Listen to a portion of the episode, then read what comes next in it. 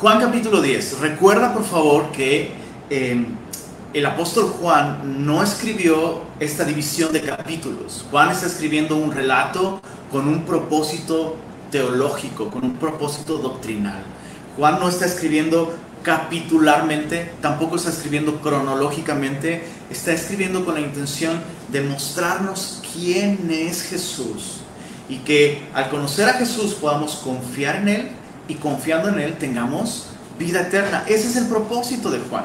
Así que con este propósito en mente, recordemos que eh, la semana anterior vimos cómo eh, Jesús, después de sanar a un hombre ciego de nacimiento, eh, se aleja de este hombre y deja que este hombre dé testimonio de lo que Cristo hizo en su vida ante el Sanedrín, ante los líderes religiosos, ante los judíos, dice Juan, y después de ser expulsado por declarar su confianza en Jesús, declarar que ahora él se considera un discípulo de Jesús, Jesús busca a este hombre, le revela de un modo em, textual su identidad, le dice, ¿crees tú en el, en el Hijo de Dios? Este hombre ciego de nacimiento dice, ¿quién es, Señor? Para que crea en Él. Y Jesús le dice textualmente, eh, yo soy, le has visto. Y el que habla contigo, Él es. Y, vemos eh, el final de este relato a Jesús siendo adorado por este hombre ciego de nacimiento. Para después eh, terminar con esta, con esta declaración de Jesús, donde Jesús dijo, para juicio he venido a este mundo, para que los que ven vean, los que no ven, perdón, para que los que no ven vean y los que ven sean cegados. Y es en ese contexto que Jesús comienza una conversación con algunos fariseos que dicen, Señor, ¿estás diciendo que nosotros también somos ciegos?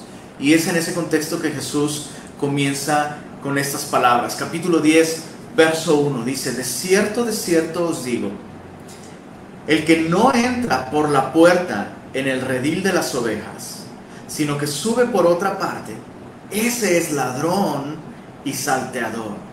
Mas el que entra por la puerta, el pastor de las ovejas es. Eh, esta sección del capítulo 10 da inicio al último discurso público de Jesús en este Evangelio. A partir del capítulo 11, Jesús va a eh, enfocarse más en sus propios discípulos. Pero esta es la última vez que Él va a déjame decirlo de esta manera, es la última vez que Él va a tener esta, eh, esta lucha, por así decirlo, con los fariseos, e, este intento de que los fariseos puedan finalmente reconocer quién es Jesús.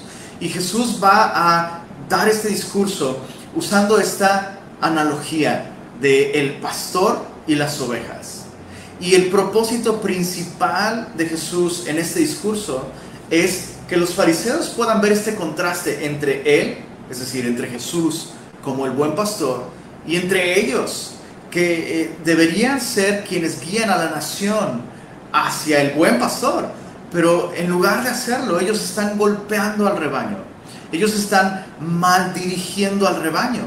Y tiene mucho sentido que Jesús les diga esto después de lo que sucedió con el ciego de nacimiento.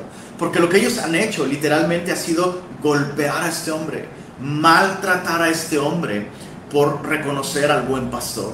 Entonces Jesús va a usar esta analogía y Jesús eh, va a marcar ese contraste entre él y su amoroso y tierno cuidado de las ovejas y los falsos pastores, los malos pastores. Ahora, al hacerlo, Jesús no solo va a profundizar en su carácter de Mesías, de, pastor, sino también vamos a aprender, vamos a aprender algunas cosas útiles con respecto a la vida de ovejas. y eso es una, una, lección muy importante que hay que considerar. Pero veamos esto primero que Jesús dice. De cierto, de cierto les digo, el que no entra por la puerta en el redil de las ovejas, sino que sube por otra parte, ese es ladrón y salteador. Mas el que entra por la puerta, el pastor de las ovejas es. Este, este título de pastor, para nosotros, el día de hoy, en nuestra cultura, eh, inmediatamente pensamos en alguien religioso o pensamos en alguien de oficio pastor, que cuida verdaderamente, que cuida a ovejitas. Y, y aún así nuestro concepto es muy limitado. Sabes, en la época el concepto de pastor en la mente judía eh, implicaba una figura de autoridad divina. Eso es algo bien importante tenerlo, tenerlo claro. De hecho, en la época, en otras culturas, se utilizaba el término o el concepto de pastor para referirse a divinidades o a reyes incluso. Y, esto no era distinto en la mente judía. Muchas porciones del Antiguo Testamento se refieren a personas en autoridad como pastores. Incluso Isaías capítulo 44, verso 28. No vayas para allá, solo apúntalo. Isaías 44, 28. Eh, la, Biblia se refiere a Ciro, el rey de Persia. Se refiere a Ciro como el pastor de Dios. Entonces, un pastor en la mente judía no era simplemente alguien que cuidaba de un rebaño. No, no, no. Se refería a alguien que de hecho estaba ejerciendo una autoridad dada por Dios. Ahora, esto es así, porque en la mente judía Dios es el pastor de Israel. La máxima autoridad en la vida de la nación de Israel es Dios mismo. Salmo 80 nos dice lo siguiente. Salmo 80 dice, oh pastor de Israel, escucha, tú que pastoreas como ovejas a José. Esta es una oración hacia Dios, reconociéndolo pastor. O el Salmo 23, que acabamos de cantar una versión moderna de ese salmo. Jehová es mi pastor, nada me faltará. Entonces, eh, es muy interesante este concepto. La nación de Israel reconoce a Dios como el pastor, pero a la par de eso, la nación de Israel reconoce que Dios ha compartido algunos aspectos de su, de su autoridad con pastores humanos. Pueden ser autoridades civiles o pueden ser autoridades religiosas. Cualquier persona en autoridad rinde cuentas ante la máxima autoridad que es Dios. Y es en este contexto que Jesús está usando esta analogía. El, el, que no entra por la puerta en el redil de las ovejas, sino que sube por otra parte, ese es ladrón y salteador. ¿Por qué Jesús está diciendo esto? Porque justamente en este tiempo, las autoridades religiosas en la nación de Israel eran personas que no entraron, que no entraron al redil por la puerta, sino por medio de eh, poder humano, poder económico, conexiones. En tiempo de Jesús, de hecho, había mucha confusión respecto a esto, porque eh, de hecho, hay una parte en el Evangelio de Juan donde se habla de los principales sacerdotes. Y eso es, eso es gravísimo, porque eh, básicamente lo que significa es los sumos sacerdotes. Porque en ese tiempo había dos personas que eran consideradas el sumo sacerdote, Anás y Caifás. Es una historia muy complicada, pero Anás básicamente era suegro de Caifás. Y Anás fue puesto por una autoridad romana. Cuando Roma tomó posesión del territorio israelí, fue Roma quien designó, bueno, ahora yo voy a escoger el sumo sacerdote y va a ser Anás. Y años más tarde, eh, otra persona de, autoridad romana cambió a Anás por Caifás, su yerno, y en la práctica todo el mundo reconocía a Anás como el sumo sacerdote, aunque Caifás tenía el título. Entonces eh, era algo muy complicado. Y Jesús lo que está diciendo aquí es, ellos no entraron a este oficio, a este llamado por una designación divina, sino por el resultado de la corrupción humana, la ambición. Y, de hecho es, muy sabido que, en muchos lugares las personas compraban estos, estas posiciones de autoridad eh, aportando grandes sumas de dinero o comprometiéndose, pues como decimos en México, comprometiéndose con una mochada, ¿no? bueno, de, todo lo que yo recaude como parte de las ofrendas a este Dios, yo voy a dar tanto porcentaje al imperio romano. Entonces, esos puestos se vendían. Y Jesús lo que está diciendo aquí es básicamente, esos hombres, quienes están el día de hoy a cargo de la dirección espiritual de la nación, no entraron por la puerta, son ladrones y son salteadores. Ahora, ¿cómo podemos aplicar esto a nosotros en nuestro tiempo?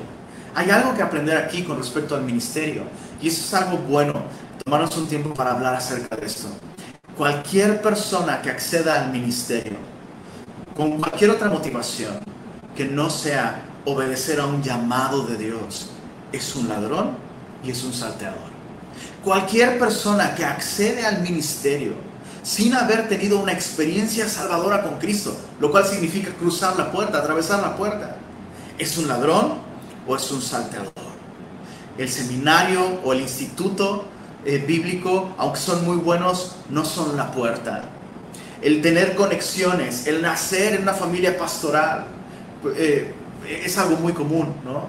Alguien llamado al ministerio, levanta un ministerio, planta una iglesia y después es casi como, casi como una ley, el hijo tiene que ser el pastor. ¿Sabes? Esas ideas están mal. A menos que el hijo sea salvo y que el hijo realmente esté llamado al ministerio, lo cual son dos criterios muy distintos, entonces eh, sería una buena idea considerar que el hijo del pastor puede ser el pastor de la iglesia. Pero todas esas prácticas no las vemos en la Biblia. Y vemos cómo Dios eh, a través de esta porción nos está enseñando lo más importante acerca de un pastor. Debe entrar por la puerta. Vamos a ver más adelante que Jesús se identifica a sí mismo como la puerta. Así que es la primera lección pastoral que tenemos al respecto. La segunda, dice en el verso 3, a este, Juan capítulo 10, verso 3, a este, esto es, a aquel que entra por la puerta, a este abre el portero y las ovejas oyen su voz y a sus ovejas llama por nombre y las saca. Y eso es muy interesante porque este concepto, las saca, esta palabra es una palabra muy similar a la palabra que se usó en el capítulo anterior cuando se habla de que al ciego lo expulsaron de la sinagoga, es decir, lo sacaron. Es como si Jesús estuviera diciendo, a este hombre no lo sacaron ustedes, a este hombre lo saqué yo. Este hombre ciego de nacimiento es mi oveja. Y estaba en el redil con otras ovejas y fue mi voz la que hizo que este hombre saliera de allí. Yo lo saqué porque es mi oveja. Verso 4. Y cuando ha sacado fuera todas las propias, va delante de ellas y las ovejas le siguen porque conocen su voz. Mas al extraño no seguirán, sino huirán de él porque no conocen la voz de los extraños. Eso es algo tan práctico con respecto a la vida de ovejas.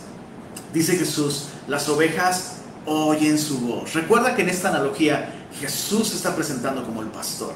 Así que em, eso es algo tan importante que, que debemos entender. ¿Qué es lo que nos hace ovejas de Jesús? ¿Qué es lo que nos hace miembros del rebaño? ¿Qué es lo que nos hace miembros de la iglesia? Bueno, lo que nos hace miembros de la iglesia es ser ovejas. Y lo que nos hace ser ovejas es oír al pastor. Ahora, esto es algo muy interesante.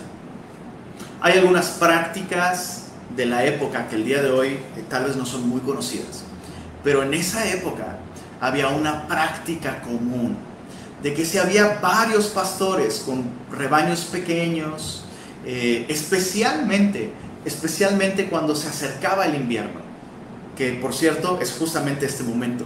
En este momento del relato de, Juan 10, el invierno está cerca, como veremos la próxima, la próxima semana.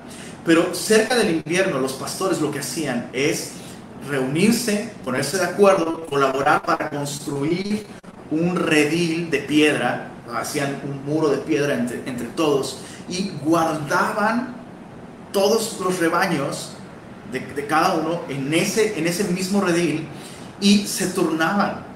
Un pastor pasaba la noche en la puerta del redil. Ese, ese redil tenía solo un acceso y entonces un pastor cuidaba al rebaño, a, los rebaños toda una noche y en la mañana venían todos los pastores y cada pastor tenía un, sonido específico. Podría ser un silbido, podría ser un ruido, podría ser una vocal, pero las ovejas identificaban y escuchaban y, reconocían la voz de su pastor. Entonces, por poner un ejemplo, ¿no? Llegaba un pastor y hacía yodel, yodel, sus ovejas sabían que era eh, que ese es mi pastor, y entonces empezaban a salir, empezaban a, seguir la voz del pastor. Luego venía otro pastor y hacía su propio sonido. Bueno, eso sonó como llamar a un perro, pero las ovejas salían y lo seguían. Entonces lo que Jesús está diciendo aquí es, hey, eh, y eso es algo interesante. El día de hoy, la única manera en la que tú y yo podemos identificar realmente quién es oveja, no la sabemos. El día de hoy tenemos este redil llamado Semilla de Mostaza Monterrey. A mí me gustaría creer que todos los que forman parte de nuestras reuniones forman parte de nuestro compañerismo realmente, pero no hay manera de saberlo, porque el día de hoy hay ovejas de distintos rebaños en, el, mismo redil y no todos son ovejas. Jesús dice, al final se sabrá, cuando yo venga y yo llame las mías, ellas van a responder y se van a separar las ovejas de los cabritos. Pero algo muy útil y algo muy importante que nos puede dar una buena idea si somos ovejas. Las ovejas oyen la voz del pastor. Las ovejas oyen la voz del pastor. Y esto va mucho más allá de conocer la Biblia, de dedicarle tiempo a la Biblia. ¿Estás de acuerdo que no es posible oír la voz de Jesús sin dedicarle tiempo a la Biblia? Así que si tú estás descuidando tu tiempo con la palabra de Dios, hay una alarma roja enorme allí. Tal vez no, no eres oveja. Pero otra cosa es muy cierta. Es posible, es posible no despegarse de la Biblia y no escuchar la voz del pastor. Porque de hecho, eh, en el concepto bíblico, oír va mucho más allá de percibir las ondas sonoras. Oír significa obedecer al pastor, seguir al pastor. Y otra vez, esta misma analogía. Había muchas ovejas de distintos rebaños en este mismo redil, pero las ovejas que pertenecen al pastor, todos escuchan el silbido, pero solo quienes son sus ovejas no solo lo escuchan, sino lo siguen. Bueno, esa es la idea detrás de esta analogía. Y, y eso es algo muy importante. Jesús no va arriando a las ovejas. ¿Sabías esto? Jesús no va arriando a las ovejas. Jesús va delante de ellas y las ovejas siguen su voz. Y eso es un buen momento para aclarar algo con respecto al estilo de ministerio, al estilo de pastoreo en Semilla de Mostaza Monterrey y en Semilla de Mostaza en general. Este es el modelo para nosotros como pastores en semilla. Jesús pastorea por medio de su palabra. Y por, por eso, la principal manera en la que un pastor debe pastorear es enseñando la palabra de Dios. Yo, espero que tú estés consciente de esto. La principal manera en la que yo te puedo servir es justamente así como estamos haciéndolo ahora. Apartando un tiempo para reunirnos yo tomo un tiempo entre semana para estudiar, prepararme, orar, considerar la palabra de Dios, considerar la vida de la iglesia y ver de qué manera Jesús nos está hablando a nosotros como congregación. Así que la principal manera en la que yo, no la única, por supuesto, no la única, hay muchas cosas más detrás de, la tarea pastoral, pero la principal, la principal, la más importante es enseñando la palabra de Dios enseñando la palabra de Dios. ¿Y no te parece interesante que en un tiempo como este, Dios nos está de alguna manera forzando a limitarnos a esto, a reunirnos como rebaño y estudiar la palabra de Dios? Por eso yo quiero animarte. Haz de este tiempo un tiempo importante en tu vida. Haz de este tiempo un tiempo esencial. Es, es, eh, es interesante ver cómo las estadísticas revelan que eh, a partir de esa pandemia, si la gente asistía cuatro veces o tres veces a la semana a su reunión, el día de hoy con esta pandemia, sorprendentemente, lejos de estar más conectados con su iglesia, aquellos que solían descuidar la reunión, ahora ni siquiera se conectan a las transmisiones de su iglesia. Es interesante esto. Entonces, eh, eso. Jesús pastorea principalmente enseñando su palabra. ¿Por qué un pastor humano tendría que buscar otro método para pastorear? La consejería es buena, pero no es la principal tarea del pastor. El compañerismo es muy bueno, el, el, el, el, convivir, todo eso es muy bueno, pero no es la principal tarea del pastor. La principal tarea del pastor es ayudar a que las ovejas escuchen la voz del buen pastor. Tengo esta pregunta aquí anotada en mis notas. Con todos, con todos estos conceptos, ¿no? De que el pastor tiene que venir a comer a mi casa por lo menos una vez a la semana, y el pastor tiene que conocerme por nombre. Y, no, escucha, estos aspectos del pastoreo aplican solamente a Jesús. Él las conoce a todas por nombre. Yo por eso a veces tengo que recurrir al terrible vicio de llamarte hermano, como si todos se llamaran hermano, pero no. Pero chécate, eh, algunos dicen, no, pero es que en la iglesia primitiva, la iglesia era pequeña y todos se conocían y el pastor conocía a todos y eso es un grave error. Es como si estas personas no hubieran leído, nunca el libro de los hechos. ¿Podían los apóstoles en la iglesia primitiva pastorear de un modo personal a una iglesia de por lo menos 3.000 personas? En Hechos capítulo 2, el primer sermón de Pedro, la iglesia crece a 2.000 personas. Así que muchos de nuestros conceptos o expectativas de lo que un pastor debería ser el día de hoy no son tan bíblicos. Ni siquiera cuando los romantizamos pensando en la iglesia primitiva. La iglesia primitiva era una mega iglesia. Y algunos están ahorita sorprendidos. Pues sí, pues sí. ¿Cómo podía entonces pastorear en, en ese tiempo Pedro? Enseñando la palabra profética más segura. Ya me desvié. Pero bueno, esa es la analogía. Eh, veamos la explicación, dice en el verso 6, a partir del verso 6, dice, esta alegoría les dijo Jesús, pero ellos no entendieron qué era lo que les decía. Ahora, básicamente lo que Jesús les está diciendo es, siguiendo el eslogan del meme, amigo, date cuenta, dense cuenta, quienes el día de hoy tienen la obligación, o, por lo menos el título de pastores, de pastorear a Israel, no lo están haciendo bien. Son ladrones, son salteadores. Y en contraste con estos malos pastores soy yo. Pero ellos no entendieron esto.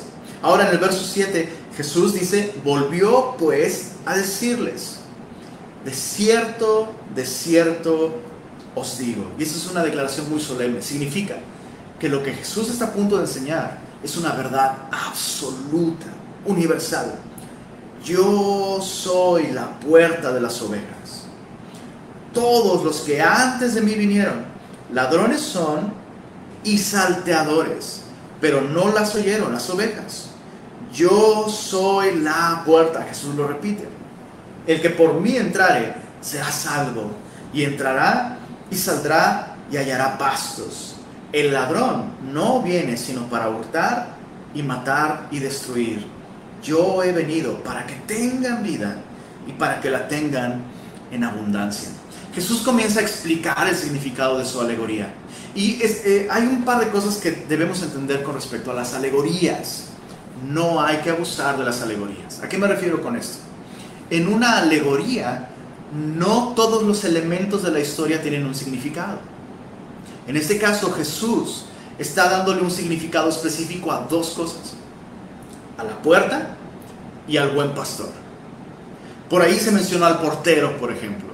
Pero eh, realmente, para los efectos de la enseñanza, para los propósitos de la enseñanza que Jesús está a punto de, dar, eh, es evidente que Jesús no tenía en mente que el portero podría significar el llamado de Dios o el Espíritu Santo, como sugieren algunos, o, los estándares de las escrituras, o las circunstancias. No tiene ningún sentido porque Jesús mismo no explica quién es el portero. Hay otros elementos que Jesús sí va a explotar y que incluso no mencionó en la, en, la alegoría principal. Por ejemplo, las amenazas al rebaño, más allá de los falsos, falsos eh, perdón, más allá de los ladrones y más allá de los salteadores. Jesús va a hablar de los, de los lobos, por ejemplo. Entonces, no todos los elementos en una alegoría tienen un significado. Pero aquí Jesús está explicando dos que son los más importantes. Y eso es un poco complicado porque esos dos elementos los ocupa una misma persona, Él. Él es la puerta en los versos 7 al 10 y en los versos 11 eh, al 16, perdón, 11 al 15. Jesús se va a identificar como el buen pastor. Ahora, tomando en cuenta los usos y costumbres de la época, esto es muy probablemente una reiteración. Recuerda que los pastores solían unirse, construir paredes de piedra para el redil con un solo acceso y un pastor tomaba la responsabilidad de colocarse en la puerta para guardar el rebaño. Entonces Jesús es ese pastor que está allí en la puerta guardando el rebaño. Él es la puerta. Está haciendo una, una alusión a esa costumbre de la época. Y de esa manera Él puede ser la puerta y también Él es el buen pastor. Entonces, lo primero que, que vemos, Jesús se identifica como yo soy la puerta. Y dice, todos los que antes de mí vinieron, ladrones son y salteadores. Y es algo importante esto. Jesús nos está refiriendo a los profetas del Antiguo Testamento. De hecho, la Biblia le da el título de pastores a Moisés, a David, algunos reyes de Israel. Realmente fueron personas que desempeñaron bien la función que Dios les dio de guiar a su pueblo. Jesús se está refiriendo a todos aquellos que intentaron presentarse como el Cristo, como el Mesías, como aquel que vendría a traer el reino de Dios a este mundo. Y hubo muchos de estos. Eh, poco, poco tiempo antes de Jesús hubo varios que se autoproclamaron el Mesías y básicamente eran caudillos, tenían intereses políticos, eh, militares. Por eso en tiempo de Jesús muchos esperaban justamente esto, que Jesús se levantara en armas. Y hasta el día de hoy, chicos, hay muchas personas que se autodenominan el Cristo o el Mesías. Entonces Jesús está diciendo, hey, todos los demás son ladrones y son salteadores. Y Jesús hace esta declaración interesante, explicando que Él es la puerta. Dice, el que por mí entrare será salvo y entrará y saldrá y hallará pastos. ¿Qué es lo que está haciendo Jesús? Jesús está haciendo una invitación más. Me encanta. Porque Jesús está diciendo con todas sus letras, hey, nadie más es el Mesías, soy yo. Cualquier otro, cualquier otro que diga, que afirme que Él es el acceso hacia Dios para otras personas, está mintiendo. El único acceso a Dios soy yo. No es Anás, no es Caifás. El único acceso a Dios soy yo. Y me encanta porque Jesús no solo está denunciando la falsedad de estos eh, sumos sacerdotes, sino Jesús está aprovechando para hacer una invitación más. Entren a través de mí. El que por mí entrare será salvo y entrará y saldrá y hallará pastos. Jesús una vez más, recuerda, este es el último discurso público de Jesús, hablando con sus adversarios, y Jesús no desaprovecha la oportunidad de una vez más invitarlos, invitarlos a entrar a la vida eterna a través de confiar en Él. ¿Qué es lo que sucederá? Cualquier persona que entre por la puerta, que es Cristo. Y recuerda, esto, esto de entrar por la puerta nos habla de responder a Jesús confiando en Él. Jesús nos invita a entrar a la vida eterna a través de Él.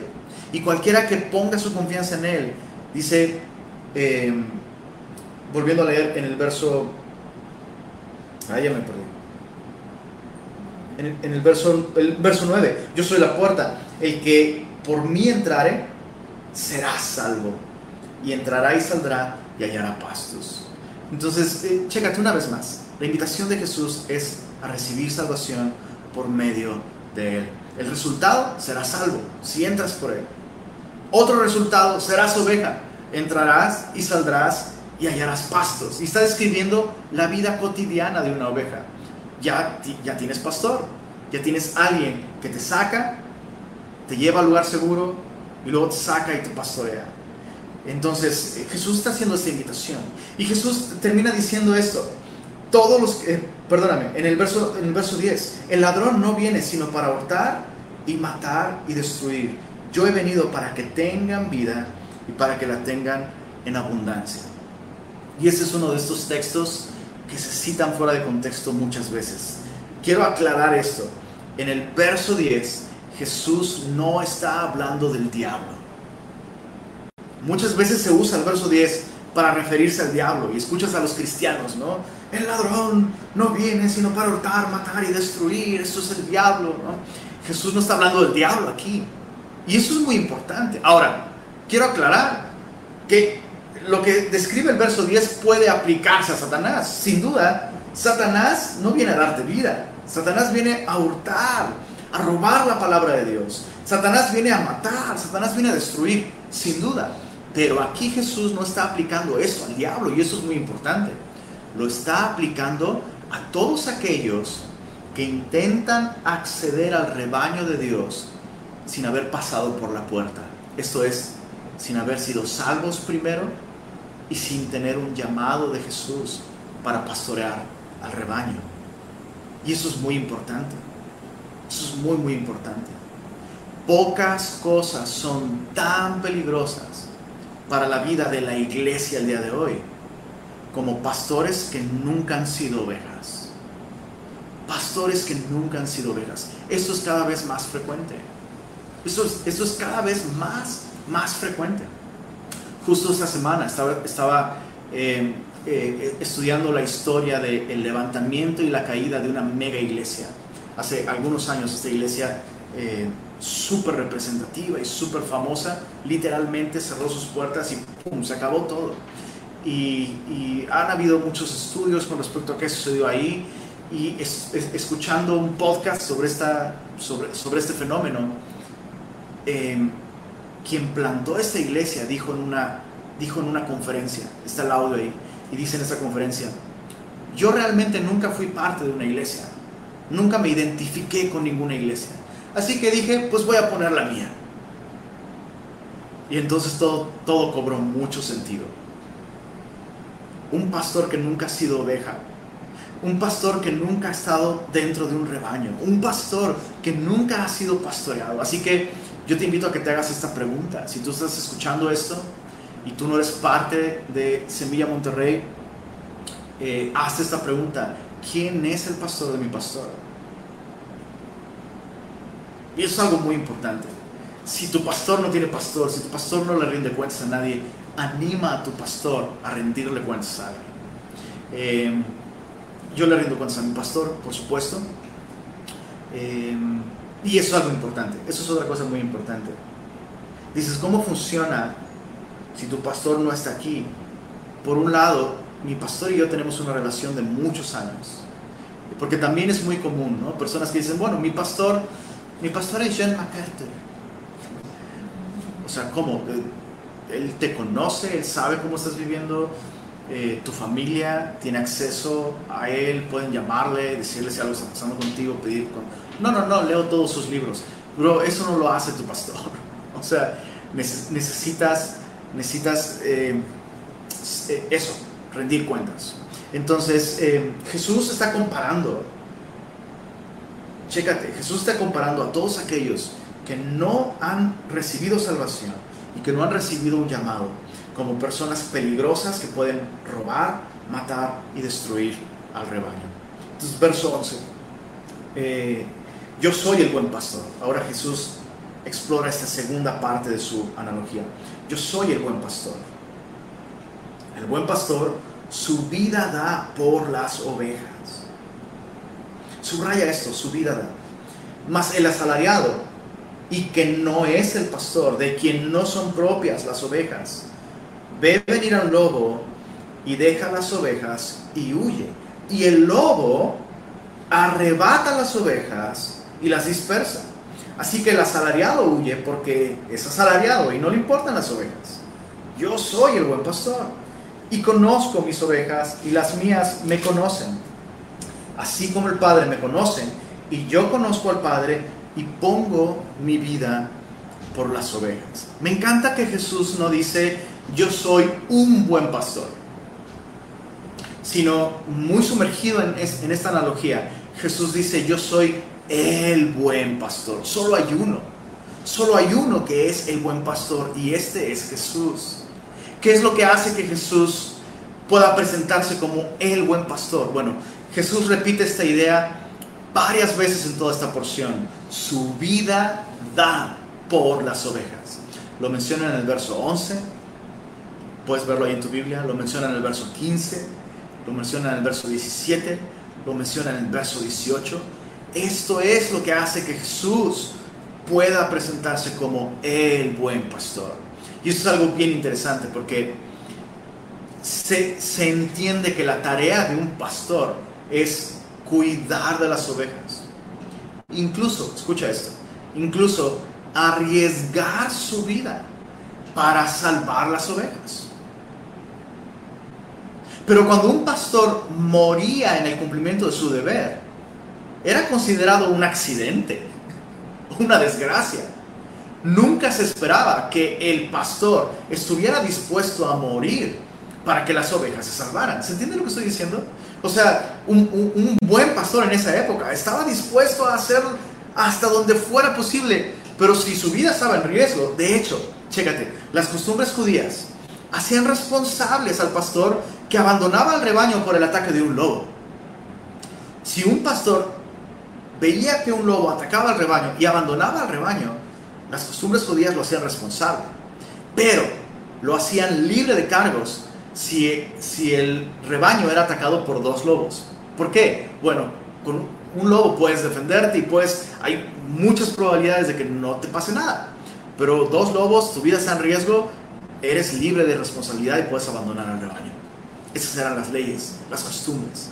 Jesús lo que está diciendo aquí es, no, justamente lo que vengo a hacer no es a preservar la vida de las ovejas, porque este rebaño está muerto. Lo que he venido a hacer es a dar mi vida por las ovejas. Y eso es algo bien importante con respecto al Evangelio. Jesús no viene a mejorar o a preservar la vida que ya tengo. A veces pensamos eso con respecto a la vida eterna, ¿no? Pensamos que vida eterna es la vida que hoy tengo, pero sin problemas y por mucho más tiempo. Eso no, eso no es vida eterna. Vida eterna es recibir la vida misma de Jesús. Y cuando, cuando hablamos de recibir la vida de Jesús, estamos hablando de recibir los beneficios de ser el Hijo de Dios. La relación íntima, personal, sin estorbos que Jesús tenía con el Padre, es la vida que Él viene a ofrecernos a nosotros. Eso es lo que hace Jesús, el buen pastor. Él viene a dar su vida por las ovejas.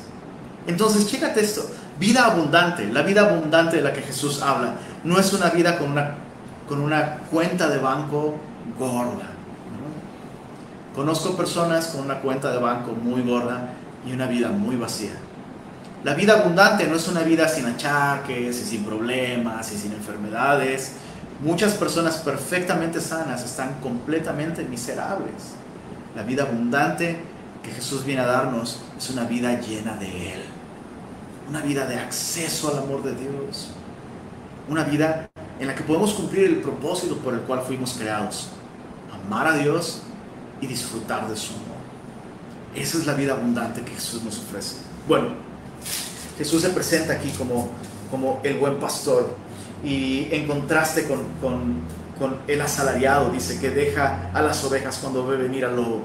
Y ese es otro tema, no lo vamos a explorar el día de hoy, pero parte de la tarea del pastor, y, y eso es un concepto que debe cambiar en nuestra mente. Pensamos que el pastor es todo, o sea, un pastor debe tolerar a todos y todo. No, un pastor también debe de poner límites, un pastor también debe de defender a las ovejas. Y chicos, hay muchos lobos entrando a los rebaños el día de hoy. Y un pastor debe tener la libertad, de hecho tiene la responsabilidad de poder identificar un lobo y decir, ovejas, vénganse de este lado, déjenme tratar con este lobo. Pero esa es otra historia. Capítulo 10, en el verso 16, Jesús ahora menciona algo interesante. Dice, también tengo otras ovejas que no son de este redil. Aquellas también debo traer y oirán mi voz y habrá un rebaño y un pastor. Antes de continuar, eso es increíble. Jesús está diciendo que tiene otras ovejas que no son de ese redil y que también las debe reunir y va a haber un solo rebaño. Ahora, reunir a todas las ovejas en un solo rebaño era un lenguaje que en la mente judía se asociaba con la reunión de todos los judíos esparcidos por los cautiverios. Esta era una de las esperanzas mesiánicas. Cuando el Mesías apareciera, todas las ovejas dispersas de Israel podrían reunirse en la tierra prometida y por fin disfrutar por siempre de la tierra que Dios les dio. Pero aquí Jesús está hablando no de esta expectativa judía, de todas las tribus reunidas. Jesús aquí está hablando de los gentiles. Escucha esto, voy a volver a leerlo. También tengo otras ovejas que no son de este redil. Este redil podría referirse al judaísmo. Toda esta estructura, toda esta teología, todas estas doctrinas, todas estas costumbres eh, que le fueron dadas a Israel. Jesús dice, hey, no, esas otras ovejas no son de este redil, el judaísmo.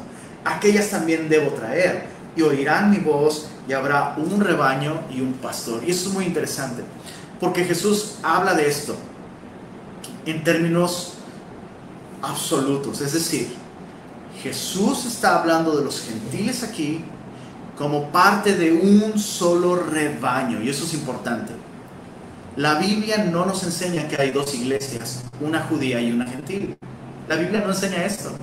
Muchos cristianos el día de hoy piensan, ¿no? Eh, por ponerte un ejemplo, bueno, ahora yo soy cristiano, pero conocí, conocí a un judío mesiánico. No, eso ya es como un nivel más. Entonces, ah, lo que yo daría por ya no solo ser cristianos, sino ser un judío mesiánico o un cristiano mesiánico, porque hay niveles. Están los judíos, eh, eh, están los cristianos gentiles y están los cristianos VIP, los cristianos que dicen shalom y que recitan el Shema. Y Jesús dice, no, no, no, no, no. No va a haber dos iglesias, una judía y una gentil. El Nuevo Testamento está lleno de este concepto. Ya no hay, de hecho, en Cristo ya no hay judío y gentil.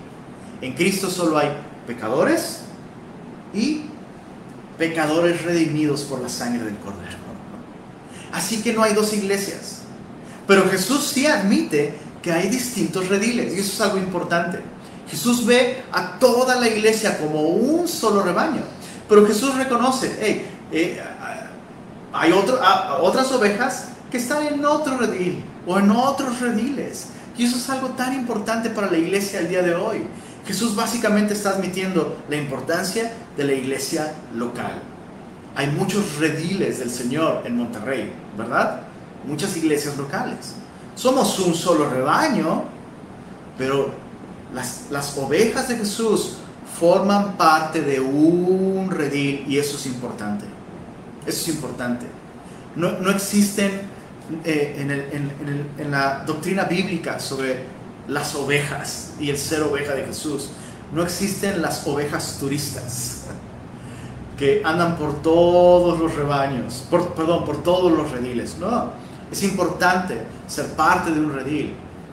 Es importante ser oveja de esta manera, estar en un redil. En el futuro, cuando Jesús vuelva, todos estos rediles, todas estas diferencias y estos estilos distintos, ya no van a dividirnos y vamos a estar dentro de un solo rebaño.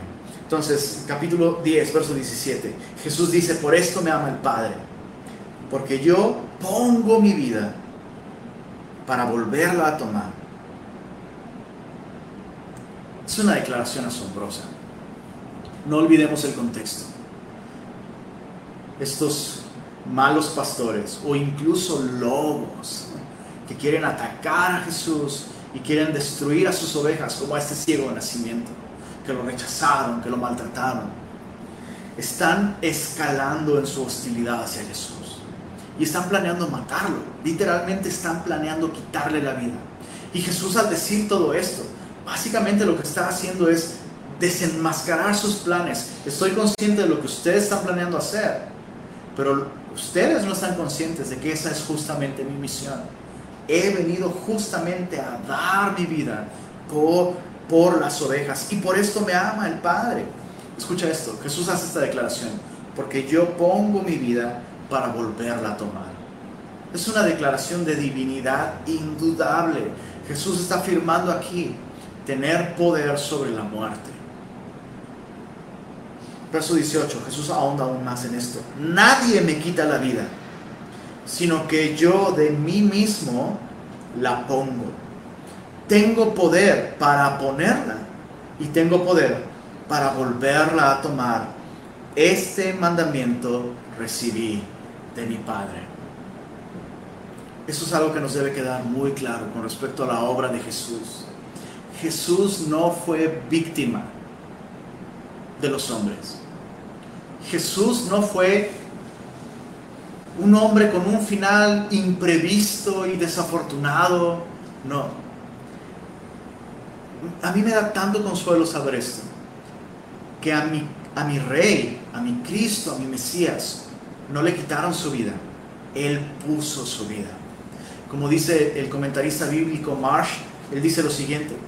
La historia de la pasión en Juan no es un relato de lo que los hombres hicieron con Jesús, sino la historia de lo que Jesús hizo por los hombres.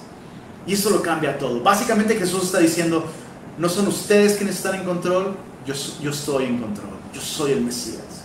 Yo he venido a poner mi vida y la voy a tomar de vuelta, voy a resucitar. Bueno, verso 19. Veamos la reacción de los judíos al escuchar este discurso de Jesús volvió a haber disensión entre los judíos por estas palabras.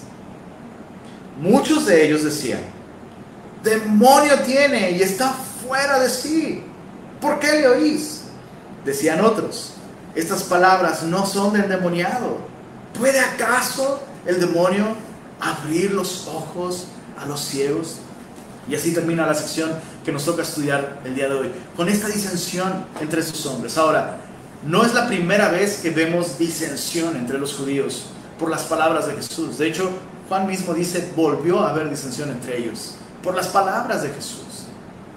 La, disensión giraba en torno a estos dos argumentos. Unos decían, demonio tiene y está fuera de sí. Todo parece indicar que lo que ellos afirman es que Jesús tiene algún tipo de trastorno mental.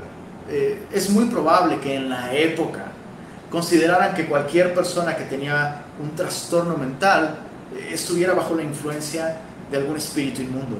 Solo quiero aclarar que esto no es así.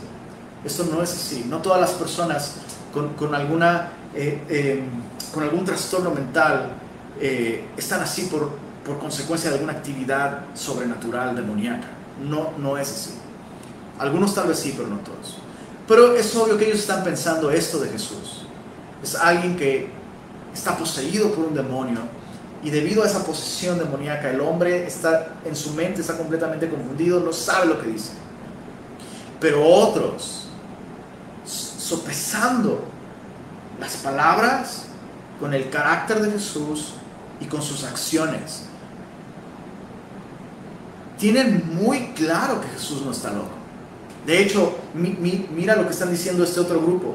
Otros decían, estas palabras no son del, endemoniado.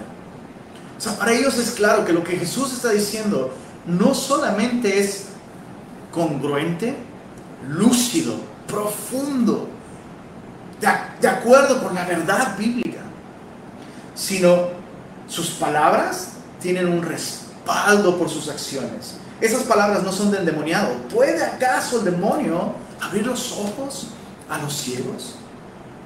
Ahora, lo sorprendente de esta, de esta porción y cómo Juan termina esta historia, porque el encuentro de Jesús con ellos termina aquí.